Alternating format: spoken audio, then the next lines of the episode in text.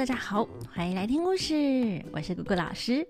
今天呢，应布朗尼小朋友的舅舅来点播故事，来讲一个跟风车有关的故事。上一次我们不是讲了科技岛的故事吗？据说在科技岛的附近有一个邻近的国家，叫做机械国。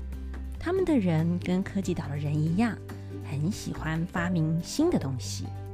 但另一方面啊，机械国的人还喜欢研究传统的机械原理，像是研究金字塔怎么设计呢？或是啊，鲁班的大木鸢怎么做？哦，大木鸢呐，就是一个木头的那种巨大的鸟或者老鹰。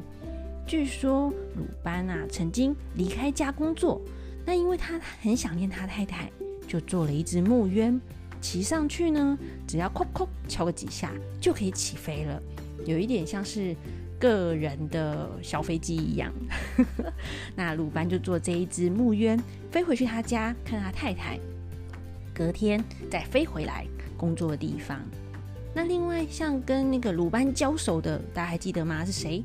墨子，他也发明很多的机关呢，像是连呃连弩车，那就是连续发射。弩箭的一种车子，它可以同时哦放出大大小小的箭，就咻咻咻咻咻，同时射出去。那另外，因为它的那个大箭有的可以长到十尺这么长，哎，那十尺长的那个弩箭啊，射出去之后哦，你会觉得就没了，对不对？可是它不是，它是射出去之后呢，还可以迅速的把它收回来耶。那机械国的人啊，他们就很喜欢研究这种呃很有趣的机械。那最近呢，他们啊正在研究。全世界的风车，那他们就派出了小小的风车考察队，去全世界啊收集各国的风车资讯，甚至哦还派人经由时光隧道回到过去，去调查古代的风车情报呢。那其中一个调查员啊，布朗尼，他就来到了宋朝，那他打算呢要来收集就是宋朝的那个风车情报。宋朝之后，因为宋朝其实是一个很大的地方，那诶他刚好到城市，但他不知道去哪里找那个风车，那他就先请教了当地的导游哦，当地有导游这个职业哦。可是呢，当那个时候的宋朝，他们不叫导游，他们这个职称呢叫做闲人，很好玩，就是闲人不是他是很很有闲很很闲的人，但他就导游的意思就对了。可是你不要以为他就只是带你去哪里，他是琴棋书画样样都会。就是你想去哪里玩，或者你想了解什么文化，他都可以讲给你听，就是超厉害的专业导游。对了，就是闲人。那他就是你想去哪里玩啊，他都能够带你去。那他布朗尼就跟他说，他想要去找风车。那他会觉得哎奇怪啊，你来到这边，嗯，没有去玩，跑去看什么风车啊？不过啊，他还是因为他专业导游啊。他就呢，去带着布朗尼租了一匹马，就往郊外走去。那他们骑着马，不知道走了多久啊。后来啊，就来到了一大片的农田。他隐隐约约的看见远方，哎，有一个奇怪的装置，哎，就是它下面啊是尖尖的一根，一根像棍子一样，在就是插在下面。那上面呢，像是一顶巨大的帽子。有一点像是，就是有一个木棍顶着一个大帽子一样，那也有点像是大灯笼哦，一直在那边转转转的。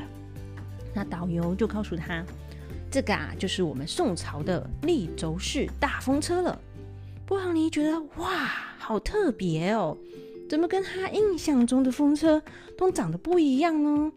而且啊，这个风车还可以三百六十度哎，就是风啊，不管从哪里吹，就三百六十度的风吹过来，它都可以这样转动，不需要用人工换方向。那还能够，它上面那个一片一片的风帆啊，还可以跟帆船的风帆一样，可以把它升起来或降下来，可以做调整。他觉得真是太有趣了。那布朗尼就很开心啊，就把这个宋朝啊。风车呢，赶快拍下来，做了记录，而且还很认真写做了详细的笔记哟。打算啊，把它带回去分享给大家呢。那提到风车啊，大家可能会想到荷兰，因为荷兰的风车很有名啊，而且超可爱的。那我有一次啊看一个节目，就是荷兰的那个风车里面哦，还可以住人呢。因为他采访了一个就是住在风车里面的家庭，我就觉得他们家长得好特别，好可爱哦。那我们今天呢，故事里面介绍的是宋朝的立轴式大风车。那在讲风车之前呢，哎，我要先来聊一下我们宋朝。大家知道宋朝，宋朝是什么时候啊？大概十一、十二世纪哦，那个时候。那宋朝它是什么样的国家呢？大家会有印象吗？大家可能会觉得，哎，宋朝好像国力不怎么样吼，因为他常常打败仗，像岳飞呀，都呃岳飞都还被秦桧给那个叫回来，都都没办法继续，就是没办法继续打仗下去，而且都一直好像赔款给人家。可是大家知道吗？在十一、十二世纪的宋朝啊，大概是那个时候世界上最有钱的国家了，它的经济实力呀超级强的，而且呢，它跟五十多个国家。都有贸易的往来，就是他超会，他是个超会赚钱的国家就对了，所以呀，他才会有那么多钱可以去赔款。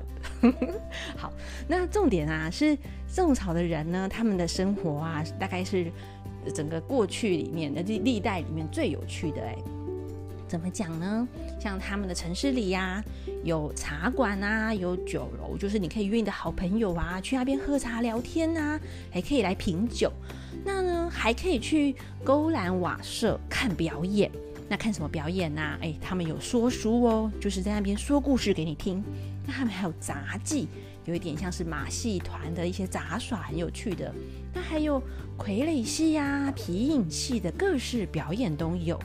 那他们呐，哎，我觉得超妙的是有二十四小时的餐厅，哎，就二十四小时都营业的餐厅哦。你可以去那边吃饭喝酒，就是你可以从早上到晚上，还可以吃宵夜。那晚上睡不着觉，也可以去那边餐厅叫什么东西来吃就对了。那他们那边除了吃饭之外，还能够有现场歌姬演出，就现场有人唱歌给你听。有没有觉得好像是像我们那种音乐餐厅或者什么 pub 一样？就而且重点是他们整个宋朝城市哦，就是美食的天堂就对了。他们呢还可以叫外卖耶。他们的外卖就是大家都很喜欢叫外卖，而且是连皇上也都会叫外卖哦。那大家可能会想说，哎，这个美食天堂的地方，大家都很爱吃，这么爱吃，会不会蛀牙？对啊，会不会蛀牙呢？宋朝啊，我们之前有介绍过一位呃诗人文学家苏东坡，我们之前介绍他的东坡肉。他呢不止啊很会吃，因为还是美食家嘛。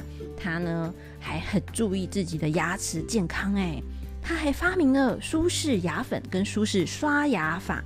其实，在那那个时候啊，宋朝的大家呢都很认真的照顾自己的牙齿，因为他们觉得啊有健康的牙齿才能够一直吃吃吃吃到老都没问题呢。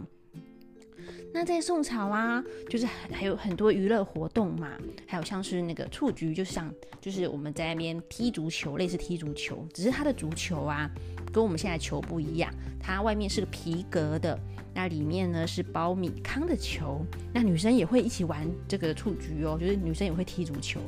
那他们还会打木球啊，他们叫做锤丸，也是一颗木头在那边锤，有一点点像高尔夫，可是因为它是比较大颗一点。那还有玩相扑，就是很各式各种的那个娱乐活动都有。那大家会想说，哎，奇怪了，宋朝啊，怎么可以有这么多时间玩呢？我觉得啊，是因为他们有科技发明，可以让大家不用一直靠人力，那就能够节省人力呀。节省人力之后呢，大家就比较有时间去玩啦。所以呢。我们啊，对，因为他刚刚讲很多科技发明呢，那其中一个就是我们刚刚今天介绍的立轴式大风车，就是利用风力驱动的机械。那它是在八角形的木架上，上面啊有八面的立帆。大家有看过帆船吗？想象一下，有八面的风帆，就是帆船上面的风帆，就是放在一起。那就是不管你的风啊从哪个方向吹来，都能够吹到它的风帆，那它就可以让这个风车转动哦。那它搭配他们的下面那个龙骨水车的设计，那就可以用来灌溉呀，或是呃也可以拿来抽水制盐，就不需要人力。那有风呢就会转了，而且日夜啊都不用休息耶。在台南啊，南台科技大学就有成功复刻过一个立轴式大风车，在他们的校园里哟。那有机会的话，大家也可以，就有机会去台南的话，也可以去看看这个风车哦。那我们今天跟风车有关的小故事就聊到这边喽，拜拜。